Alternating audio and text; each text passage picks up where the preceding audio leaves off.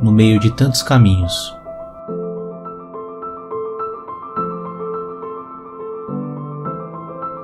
Tantas direções.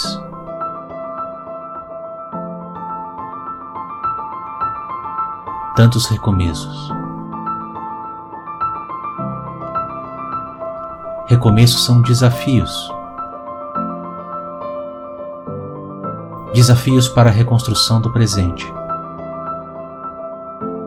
Desafios para recomeços de integridade.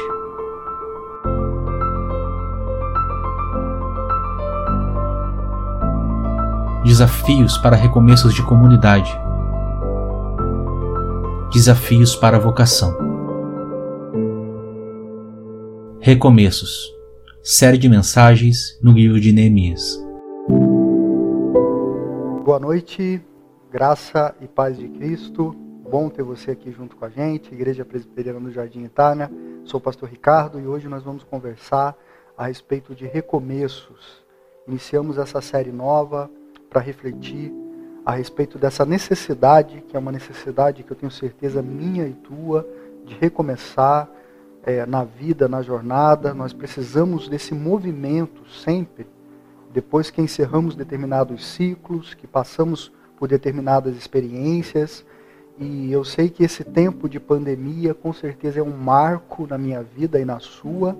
Pode ser um marco uh, positivo, porque eu tenho percebido com alegria que há muitas pessoas que de alguma forma se reinventaram nesse tempo de pandemia e recomeçaram a, a jornada, ressignificaram a jornada, a estrada, mas também um tempo de tristeza, de luto, de medo, de desesperança, que também tem sido extremamente comum diante é, dessa pandemia e o que a gente tem enfrentado. E por que não dizer as duas coisas?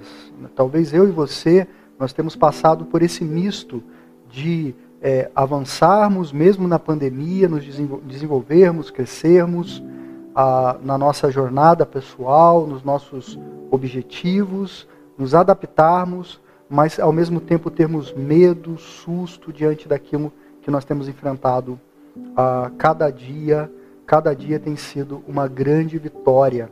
Ah, sobretudo agora em Itapetininga, onde os números, apesar de no, no Brasil ah, começarem a diminuir, aqui no interior ainda estamos lidando com uma gravidade que nos preocupa, com os leitos de UTI lotados e por aí vai. Essa série sobre recomeço é uma série que será baseada na sua primeira parte no livro de Neemias e na história de Neemias. Alguém que atuou ativamente, teve um momento de recomeço na vida e foi ah, um dos ah, pivôs, um dos líderes que levou o povo de Deus a um recomeço. E quando a gente pensa no povo de Deus na história bíblica e nos encantamos com essas histórias, nós temos muitas idas e vindas, muitos recomeços. O povo de Deus é um povo acostumado a recomeçar. Não foram poucas vezes que Israel, no Antigo Testamento, ou podemos dizer até a igreja, na história da igreja, nos últimos dois mil anos, passaram por momentos dificílimos, aonde foi necessário uma resiliência que não encontramos em nenhum lugar desse mundo, a, a, se faz necessário acreditar no poder desse Deus que está acima de nós, a, nessa força que vem da onde não sabemos, não conseguimos mensurar, quantificar para momentos de dor e sofrimento e tristeza. Então, o povo de Deus é um povo que lida com esses temas de sofrimento, de angústia e, e dessa necessidade de recomeços. Então, hoje nós precisamos disso e na história bíblica nós temos muitas histórias que nos inspiram a isso. E eu quero conversar um pouco a respeito então da história de Neemias. A gente tem o seguinte cenário político: a gente tem uh, um rei, Nabucodonosor, que governa sobre Israel, cobra tributos, e então esse rei, que é um rei uh, fake, porque numa marionete de Nabucodonosor, ele resolve fazer uma aliança com outro rei no Egito para se livrar da Babilônia. Mas o rei da Babilônia não gosta nem um pouco disso. Então vem sobre Jerusalém, sitia a cidade, e é um sítio que dizem os historiadores ah, perdurou por 18 meses, a cidade cercada. E a cidade sem acesso à alimentação, sem acesso à água, as pessoas começam a adoecer, a ficarem desnutridas, desidratadas, a morrerem. Um cenário extremamente caótico, de maneira que o judeu mais piedoso e bondoso, quando se lembra desse momento histórico de sofrimento, de sítio, de guerra, ele deseja que a Babilônia e os filhos da Babilônia sejam destruídos por causa daquilo que eles fizeram a Israel. Então Israel é levado para o exílio, é levado cativo, todos aqueles que eram talentosos, em, em três ondas eles são levados para essa nação estrangeira, eles são dispersos entre as nações, e então, nesse processo todo, que nós temos a história de Neemias. Neemias é aquele que volta na terceira onda de retorno. Né? O que acontece? A Pérsia, então um outro império, ganha da Babilônia essa queda de braço pelo poder do mundo conhecido. Então a Pérsia tem uma política mais amistosa com relação aos povos que são governados, que são subjugados. Então a Pérsia, através de Ciro, com essa política de que cada povo pode ter a sua religião, o seu Deus, é, sustentar, manter a sua cultura, é, ele começa a ter uma postura mais amistosa para com o povo de Deus. E então, primeiro volta Zorobabel com a missão de reconstruir o templo. O templo foi destruído, o grande templo não existe mais. Depois volta Esdras, sacerdote escriba, para ensinar a lei para o povo e para legislar, porque o povo vive em caos. E por fim volta Neemias com o objetivo de reconstruir os portais da cidade, os muros da cidade. Então a gente está falando de um povo ah, que se encontra numa profunda miséria, num caos social, econômico, um povo que vive um contexto de pós-guerra, um povo sofrido camponeses que sofrem em uma cidade que foi completamente queimada, onde há dificuldade de cultivo para alimentação. E então a, a gente tem nessa história de Neemias, um dia em que Neemias está por ali, a, Neemias ele é o copeiro do rei Artaxerxes. Então, você tem Neemias, quando de repente vem o irmão de Neemias, isso está no livro de Neemias, capítulo 1, verso 2. Veio Anani, um dos meus irmãos, com alguns de Judá. Então, Neemias pergunta: Olha, nem todos foram levados para o exílio e foram feitos cativos. O que aconteceu com aqueles que fugiram, que ficaram na terra? Então, Anani vai dizer: aqueles que restaram, que não foram para o exílio, que não foram levados como prisioneiros de guerra. Eles estão lá na província. Eles estão em grande miséria e desprezo. Os muros da cidade estão derrubados e as portas queimadas. Essa Neemias demonstra o interesse de saber, viu, como estão as coisas por lá, o que, que aconteceu com aqueles que ficaram na terra. E então ele recebe. Eles estão em miséria, em desprezo, não há muros na cidade, as portas estão queimadas. Quando a gente pensa nesse processo de recomeçar, a gente tem uma transição que eu acredito que a gente pode pensar como uma metáfora. A gente está de um lado de cá do rio, mas a gente precisa ir para o outro lado. Fazer uma, a travessia do, do recomeço. Talvez para você recomeçar é necessidade de uma ficha limpa, porque você vive culpado a vida inteira e passa pela experiência da culpa, de não se bastar, de não se sustentar na sua interioridade, quando você coloca a cabeça no travesseiro, suas crises existenciais. Recomeçar para você pode ser um novo projeto, algo que te desafie, que mexa com você, que mexa com o seu brilho, que te faça, não, agora é, eu, eu vou ter forças, eu vou me engajar nisso. Recomeçar para muita gente nesse tempo de pandemia é voltar a significados que foram abandonados na correria da vida naquela rotina, naquele jeito de viver, e de repente a gente deixou muita coisa para trás, valores, pessoas, significados. Então, quando a gente pensa em recomeçar, é como dizer, não, pera, é, eu tenho, eu tenho os meus irmãos que vivem lá na província de Jerusalém, que foi destruída pelos exércitos da Babilônia. Recomeçar é voltar a perceber.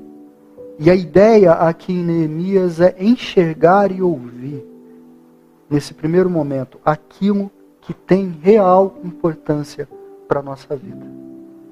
Então você tem ah, um, um Neemias que é alguém extremamente bem sucedido. Já considere comigo que ele é um judeu vivendo numa outra nação e ele é copeiro do rei. É como se ele fosse, segundo Warren, o copeiro do rei é uma combinação de primeiro-ministro, olha a importância da função que Neemias desempenha, guarda-costas, agente pessoal da segurança e ajudante do rei. Neemias é a pessoa na qual o rei mais confia, a tal ponto que o rei não bebe uma bebida sem que Neemias prove antes, para saber se está envenenada ou não. A vida do rei era confiada diretamente a Neemias. Então você tem alguém que tem uma vida invejada. Alguém que tem uma vida que você diz, nossa, olha, olha aonde Neemias chegou. Olha no nível de status que ele tem, de carisma, olha o potencial profissional. Neemias é um homem estrangeiro na corte do rei, na posição mais importante possível. Isso não é comum. Isso é a graça de Deus agindo sobre a vida de Neemias. Mas acontece que Neemias, tendo essa vida organizada, é, tranquila, assim, desenvolve o seu trabalho, ele tem o sucesso dele, ainda assim, quando ele ouve que os seus irmãos não estão bem, ele se desarranja, ele sente a pressão. É como se faltasse algo para Neemias, para o universo dele. A vida dele é uma vida que todo mundo gostaria de ter. Mas Neemias agora, nesse momento, é como diante da, daquilo que está exposto e do sofrimento do povo de Deus, Neemias, ele dá um passo para trás, ele recua, ele acusa o golpe. Ele fica com uma sensação de que talvez ele não está completando a missão de vida dele. Que ele precisa de um novo projeto, de uma nova jornada. E todo recomeço vai implicar na descoberta desse significado. Você pode ter a sua vida absolutamente consolidada em tudo o que você sonhou, esperava, na carreira profissional, familiar, mas você pode acordar um dia de madrugada e pensar: talvez me falta alguma coisa. Neemias, agora, começa a conversar com Anani, seu irmão, pegar mais informações, descobrir o que está acontecendo, descobre a miséria do, do, do, povo. E se a gente passasse por ali um, um negacionista, iria dizer assim: Não, Neemias, Imagina, o povo não está tão mal assim lá em Jerusalém. Isso é um exagero aí de Anani. Na verdade, o povo não está passando fome todo dia. Às vezes passa fome dois dias, no outro come. Não é tão mal assim, né? Ou poderia passar por ali um histérico, né? E dizer, Neemias, nem se preocupe com isso, porque quem não morreu vai morrer. Vai morrer todo mundo. É uma desgraça. Né? E me parece que Neemias não pega nenhuma abordagem e, e, e nem outra, ele diz: não, espera, tem um espaço nisso que está acontecendo para minha vocação. Eu, eu, eu, percebo que, que, que, que eu sou chamado a responder a essa dor específica que é apresentada a mim. Por isso é, é tão importante para recomeçar, oinar e escutar como uma forma de dizer, perceber. Neemias pergunta, viu, como é que está o pessoal lá? Olha, o pessoal tá, tá assim, assim, assim, assim. A gente precisa perceber os significados que estão à nossa volta. A gente precisa parar, oinar, ouvir, para que a gente consiga entender qual é o convite da vida, ou por que não podemos dizer o convite de Deus para esse momento histórico da minha vida e da sua vida e da nossa vida comunitária. Para que de fato Deus está nos chamando nesse exato momento? Não depois da pandemia. A pandemia vai passar. Agora. Hoje é domingo, amanhã, segunda-feira. O que, que você não ouviu? O que, que você não percebeu? O que, que você não enxergou? Que tipo de informação que ainda não chegou a você de uma maneira que você preste atenção e diga: não, pera, esse não é qualquer conteúdo. Tem, tem elementos aqui de uma coisa que mexe comigo. Há um caminho a ser feito. Tem essa história de que um jornalista escreve sobre Bob Kennedy, depois que ele foi morto, em 1968 ele se distinguia principalmente pela capacidade de se indignar. Considerava inaceitáveis algumas situações que a maioria de nós aceitaria como inevitáveis, tais como a pobreza, a ignorância, a desnutrição, o desemprego, a desonestidade, as conivências, males que todos toleravam mas para ele era uma afronta pessoal. Ele dizia: Isso é comigo. Não deveria ser assim. O Brasil não deveria ser um país que exporta milhões de toneladas de alimento, enquanto ainda há pessoas que passam fome.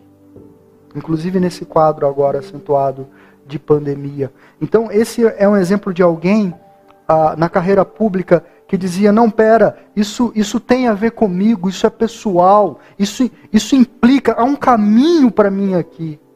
Enquanto houver pobreza, miséria, corrupção, que semana difícil para pregar o Evangelho, quando você tem uma pastora acusada de planejar e dar a cabo da vida do esposo, que também é pastor, numa, numa história é, é, que a Netflix vai querer comprar os royalties aí dessa história para poder fazer uma série. Porque é muito plot twist, é muito, é muito complexo o que acontece no Brasil.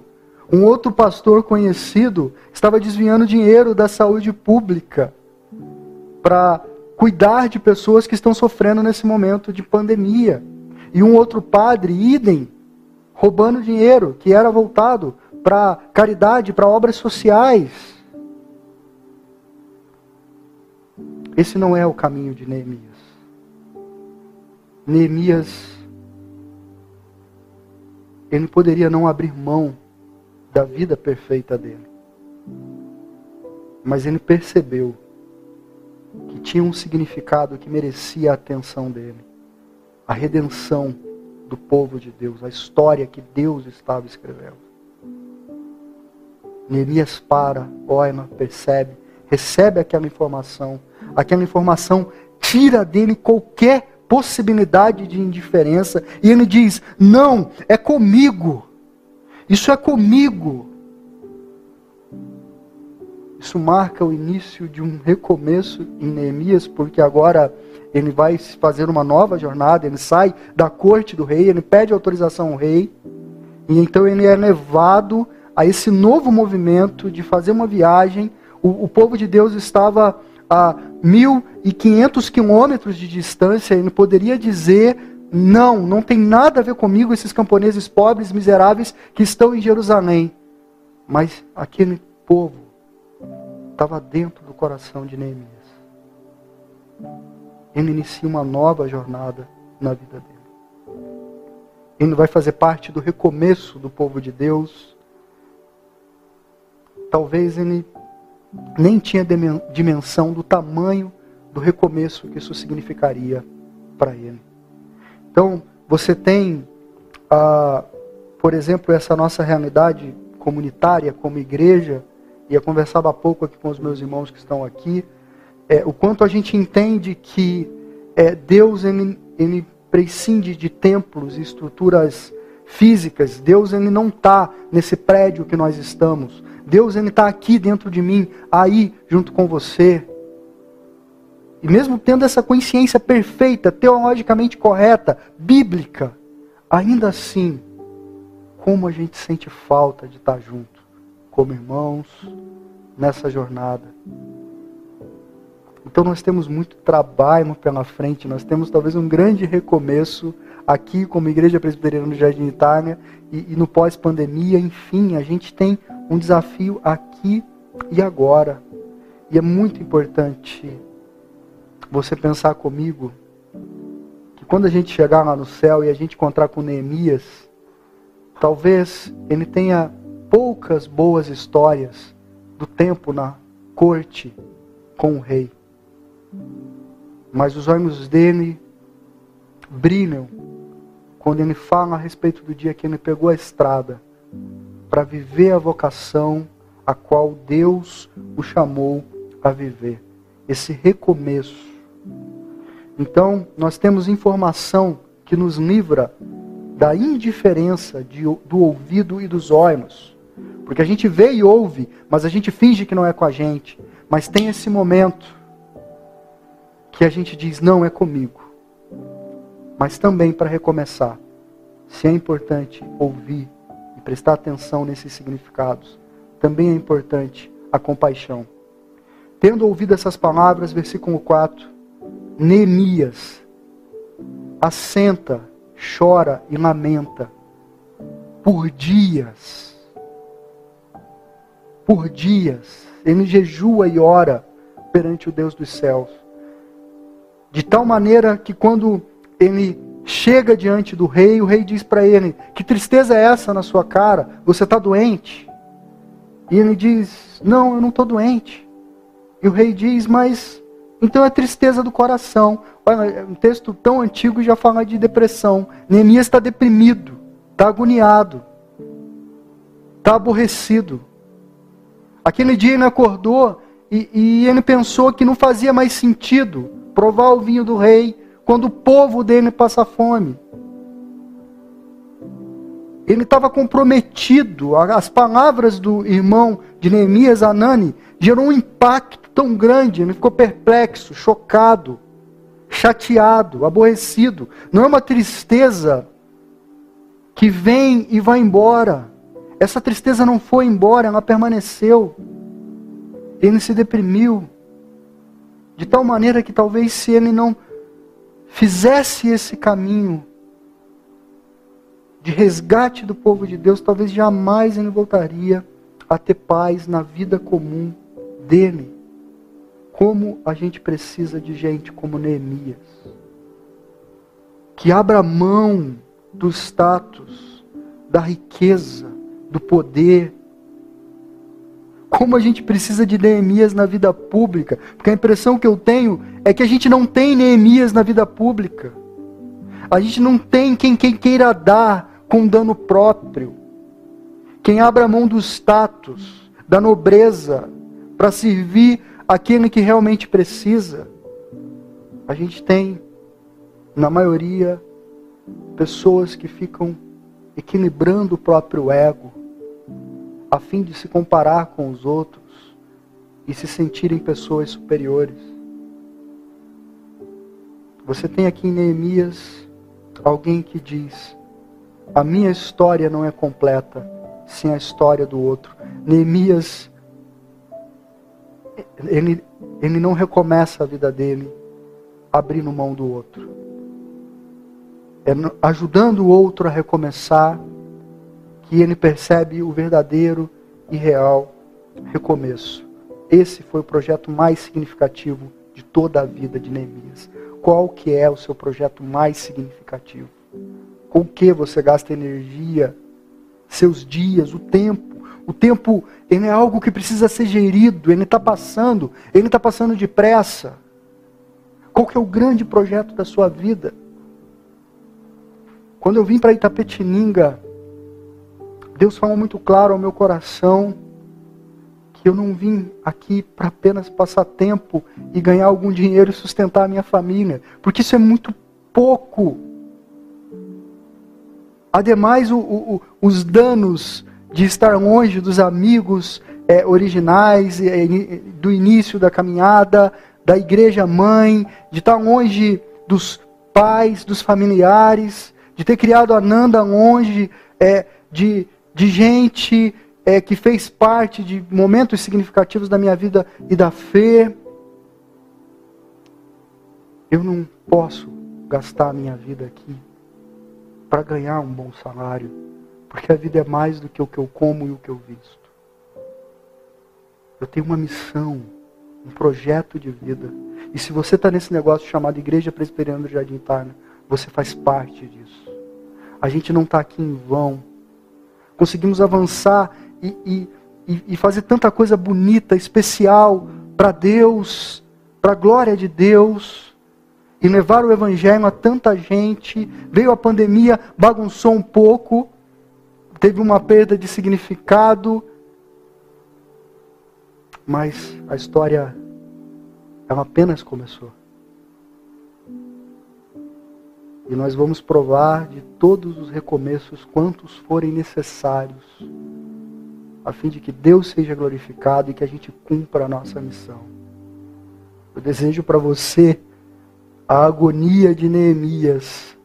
E eu desejo para mim, que é acordar e falar: eu não posso gastar a minha vida e o meu tempo apenas com tais e tais coisas. Eu preciso, eu preciso do caminho aonde a minha vocação se encaixa, aonde eu sou útil de um jeito que eu jamais seria de outra forma. Esse é o grande chamado de Deus para mim e para você. Neemias ele chora ele se identifica, ele lamenta. Quando você vai para aquela cidade, você não tem lei, justiça, segurança pública, você tem corrupção, você tem bandidos é, saqueando a cidade, você tem desprezo, você não tem a prática de espiritualidade, porque não há templo ainda funcionando como grande templo, maravilha do mundo antigo. Ah, funcionava o templo de Salomão, que foi destruído. Você tem um templinho e uma espiritualidade completamente comprometida com tudo quanto é tipo de esoterismo e religião misturada, mas, mas não, não do jeito que faz bem para a alma humana, mas que confunde, que perturba, que dá a impressão que Deus está longe e não está perto. Aquele povo estava, além de tudo, alienado de Deus e da revelação de Deus. Se você contrasta isso com o Brasil, esse é um problema que nós não temos como brasileiro. Você tem um templo quase que em cada esquina. Mas isso mostra que a espiritualidade não é sobre templo. Que o caminho, a jornada da fé, esse novo começo, esse recomeço com Cristo como discípulo, discípulo de Jesus Cristo, Tal como Pedro, Paulo, João, o que você é? Eu sou um discípulo de Cristo. Eu sigo os caminhos de Cristo. Eu abri mão do meu caminho, agora eu ando num outro caminho, o caminho de Cristo. Mostra que as nossas religiões, elas não têm formado grandes discípulos de Cristo. Mas aqui é tudo que nós desejamos. A gente não quer ser os melhores religiosos. A gente quer ser amigo de Jesus e andar com Ele e levá-lo ao máximo de pessoas para que elas sejam consoladas, confortadas, abençoadas, cuidadas por Ele e por nós. Se você entende que isso é importante, é um projeto que merece a sua atenção, vamos caminhar.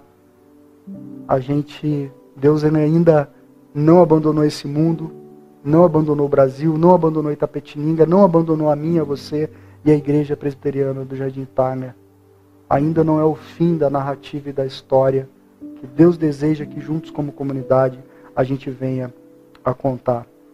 Então, recomeçar envolve informação que me faça enxergar e ouvir, perceber de verdade, compaixão, é onde o meu coração sangra, dói, e eu digo realmente isso mexeu comigo, isso mexeu com o meu brio, Neemias ele diz que chora, lamenta e também envolve intercessão, que é a exata ideia de que Deus ainda está agindo aqui e agora.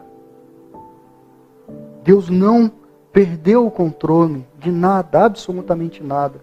E quando Neemias vai orar, ele diz: Ah, Senhor Deus dos céus, grande e temível, no verso 5 de Neemias 1, que guardas a aliança e a misericórdia para com aqueles que te amam e guardam os teus mandamentos. Esteja atento os teus ouvidos, seus olhos estejam abertos, acuda a oração. Eu faço confissão, não, não apenas por mim, mas por todo o meu povo, porque eu sei que chegamos nessa condição miserável, porque viramos as costas para ti. E conforme o Senhor prometeu, que se virássemos as costas para ti, o Senhor nos dispersaria entre todas as nações, mas o Senhor também prometeu que o dia que nos voltássemos para ti, o Senhor nos traria de volta. Pois bem, Senhor, esse é o momento, essa é a minha jornada. Nós queremos voltar para casa. Ser misericordioso, nos ajuda nesse projeto, nesse recomeço.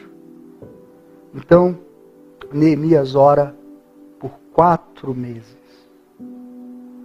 Ele, não, ele é uma pessoa de extrema ação, um grande executivo quando você analisa o perfil dele na Bíblia, no seu livro, mas ele ora por quatro meses.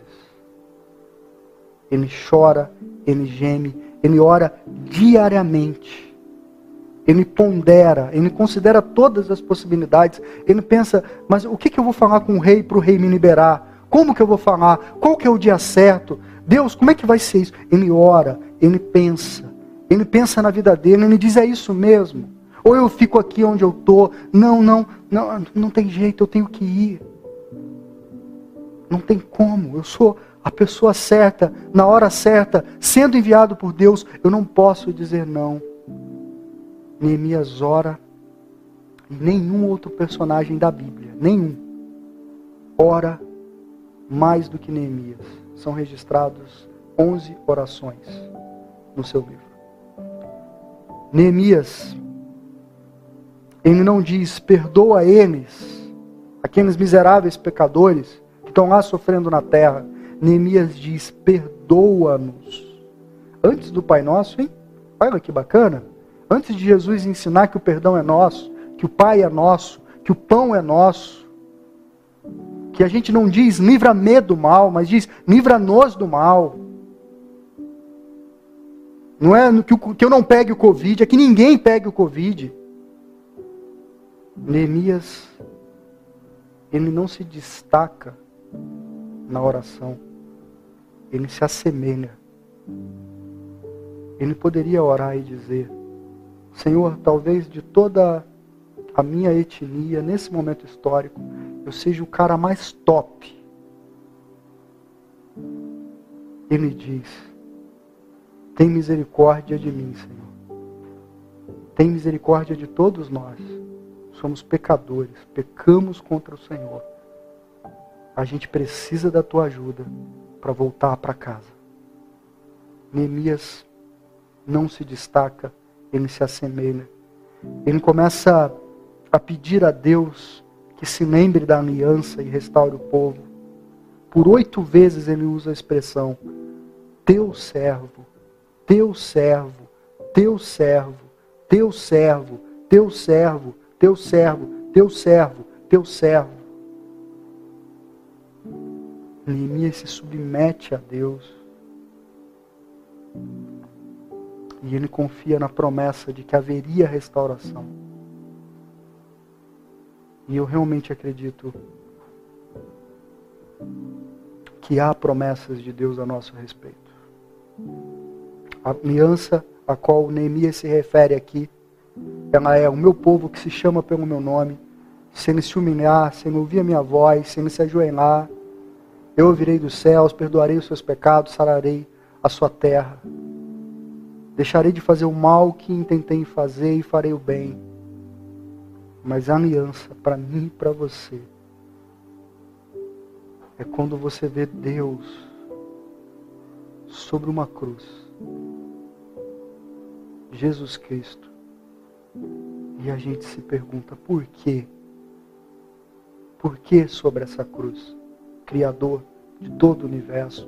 Entende o quanto isso, se é uma religião, é muito complexo. O Criador do universo pregado numa cruz, sobre um monte, no Oriente Médio, dois mil anos atrás, evento histórico. Deus, o que o Senhor está fazendo aí? O Senhor não podia manter essa aliança que Neemias suplica, do tipo: se forem bonzinhos, agirei bem. Se vocês virarem as costas, tudo bem, problema de vocês. Deus, nós estamos de costas viradas para o Senhor. E o Senhor se entrega para morrer a morte que pertencia a cada um de nós. Por quê? Por amor a mim, por amor a você. Toda a oração da aliança depois de Cristo está pacificada em Cristo. Não há mais morte, Covid, doença, dor, anjo, potestade, demônio, poder nenhum, altura, profundidade, nada, nada, nada nos desconecta daquilo que Ele fez sobre a cruz.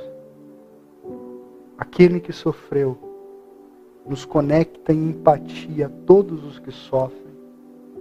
Ele sabe o que é a dor, ele sabe o que é sofrimento, ele se fez miserável, exilado, morando no céu, deixa a glória e vem morar na terra.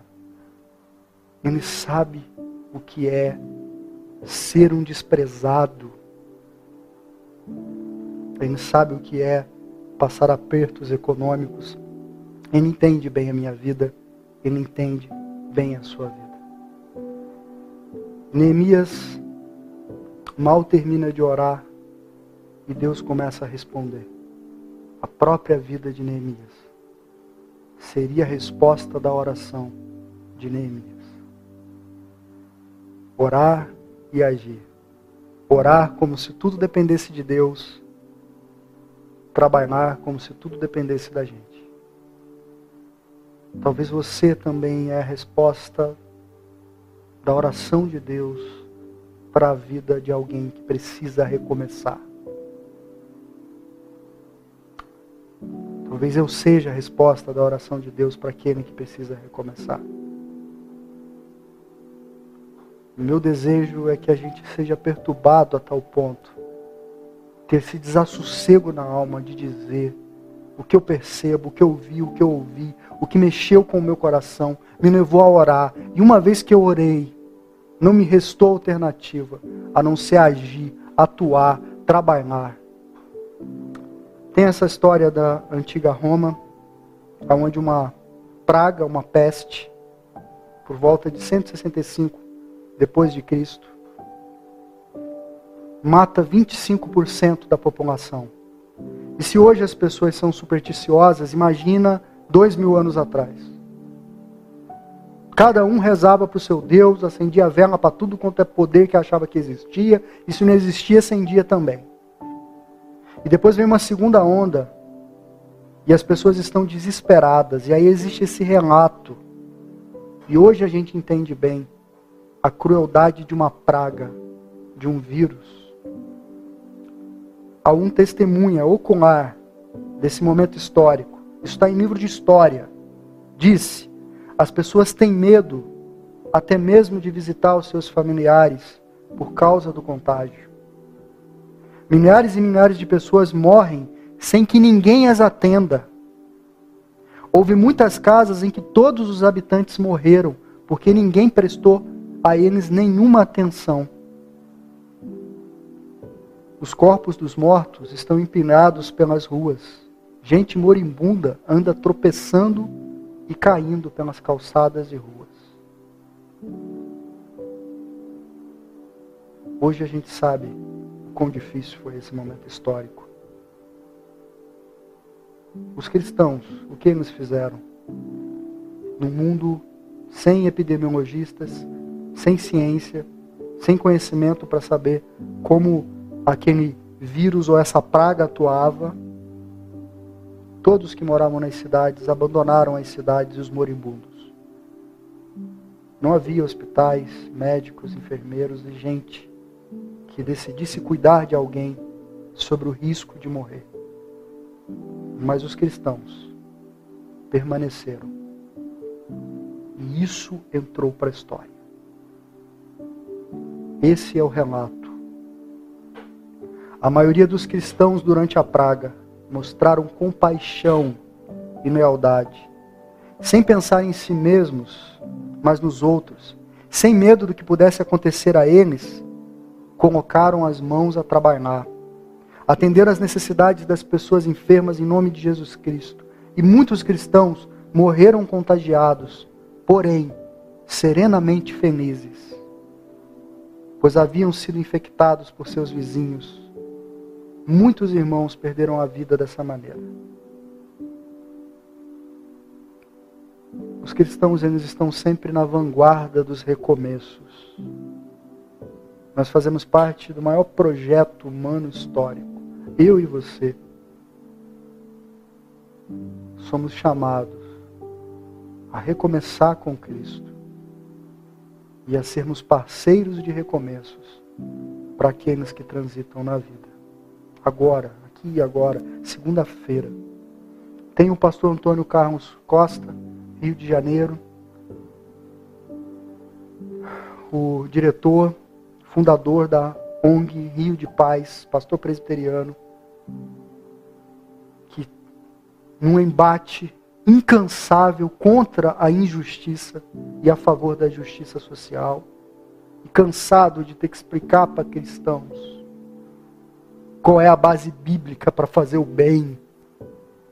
Ele postou essa semana algo que ele está cansado de ouvir. Antônio, me dá a base teológica para o envolvimento da igreja com justiça social.